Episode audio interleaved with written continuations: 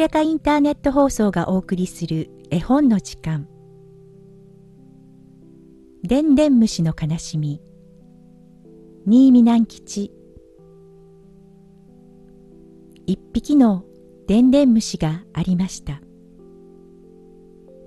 ある日そのでんでん虫は大変なことに気がつきました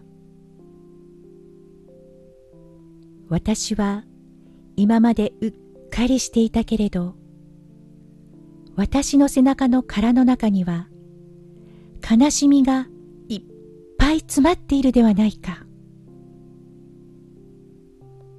この悲しみはどうしたらよいでしょう。でんでん虫はお友達のでんでん虫のところにやっていきました。私はもう生きていられません。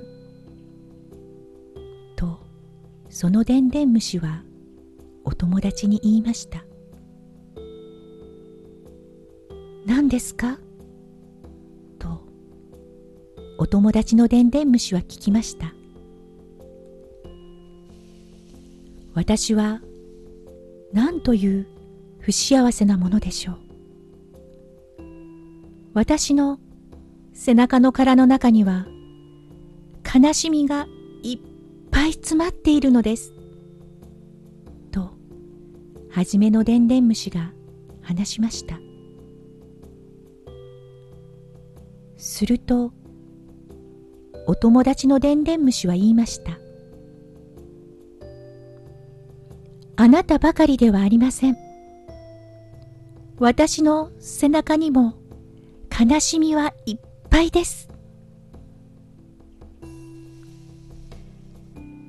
それじゃあ仕方ないと思って、はじめのでんでん虫は別のお友達のところへ行きました。すると、そのお友達も言いました。あなたばかりじゃありません。私の背中にも悲しみはいっぱいです。そこで、はじめのでんでん虫は、また別のお友達のところへ行きました。こうして、お友達を順々に訪ねていきましたが、どの友達も同じことを言うのでありました。とうとうはじめのでんでん虫は気がつきました。悲しみは誰でも持っているのだ。私ばかりではないのだ。私は私の悲しみをこらえていかなきゃならない。そしてこのでんでん虫はもう嘆くのをやめたのであります。朗読はさやかでした。次回もお楽しみに。